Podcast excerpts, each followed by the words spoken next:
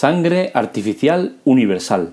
Una noticia que puede cambiar todo el panorama tal y como lo conocemos y es que unos investigadores japoneses han hecho un avance que puede ser revolucionario.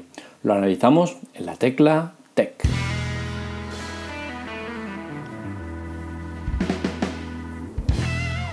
¿En qué consiste esto de la sangre artificial universal? Pues bien, como os he dicho, unos investigadores japoneses han llevado a cabo este, esta evolución que permite crear eh, sangre artificial eh, universal, que significa que es compatible con todos los grupos sanguíneos. Sabéis que tenemos el A, el B, AB o 0. Aparte de esto, tenemos el variante de si es positivo o negativo, que es el RH. ¿no? Entonces, eh, esto es muy complicado porque tú no puedes mezclar sangre de la A con la B o la A con la 0, o la B con la A con, la AB, una serie de combinaciones raras, ¿no? Me parece que la AB es la única que se puede mezclar, y en caso de que sea negativo o positivo sí que también hay variantes, ¿no? ¿Esto qué supone? Pues supone una serie de contraindicaciones que os las explico a continuación. Las más importantes son, por ejemplo, que en caso de accidente donde el herido esté pidiendo mucha sangre y necesite una transfusión urgente o si no puede perder un miembro o morir, no puede recibir este tipo de transfusiones en, las ambulancias, están prohibidas. Precisamente por este tema, de que como la, sangre, los grupos sanguíneos es tan complejo, pues eh, si mezclas eh, un tipo de sangre con una que no es compatible, pues eh, todavía puede ser peor el remedio que la enfermedad. ¿Qué más situaciones nos encontramos? Por ejemplo, ante atentados o accidentes múltiples o tal, tenemos el mismo problema, no se puede hacer transfusiones en, vivo y en directo porque se necesita saber el grupo sanguíneo. Y como no se sabe y hay que hacer las pruebas y eso tarda un ratito, pues no se puede hacer transfusiones de sangre. Esto no hubiese pasado hace 40 o 50 años, ya que como recordaréis, llevábamos las típicas eh, medallas colgando con su chapita que ponían datos como tu, nombre, me parece que el DNI salía o no, ahora no recuerdo el DNI, pero el nombre seguro, porque ya tenía una de esas, ¿no? Eh, y de, por detrás, la parte de atrás salía eh, el grupo sanguíneo. Entonces, ante un accidente, pues era muy fácil, ¿no? Porque te cogían la, la chapa, ya sabían qué grupo sanguíneo eras y te podían hacer la transfusión. Extrañamente, esto hemos evolucionado a peor.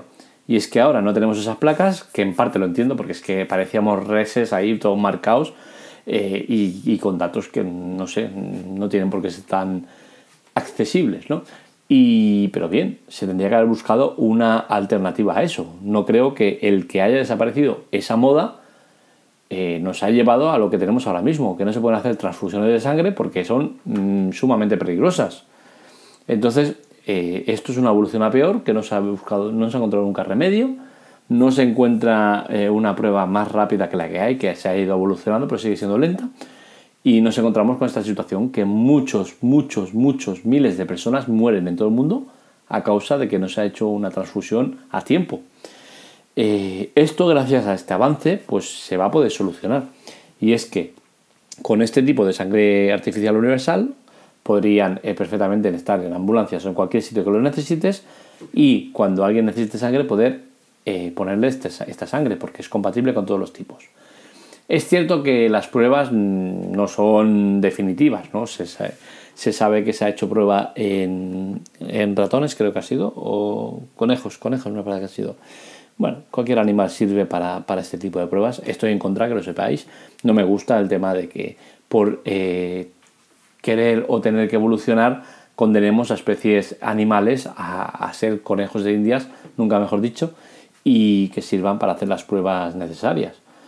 Mm, podría estar igual de moda, pues no sé, pues coger a presos eh, condenados a cadenas perpetuas y que sean ellos los conejos de indias o, personas voluntarias o yo qué sé. Es que no sé, porque siempre tenemos que acoger al, al ser mm, más indefenso y más vulnerable para, para cogerlo y usarlo para nuestras pruebas.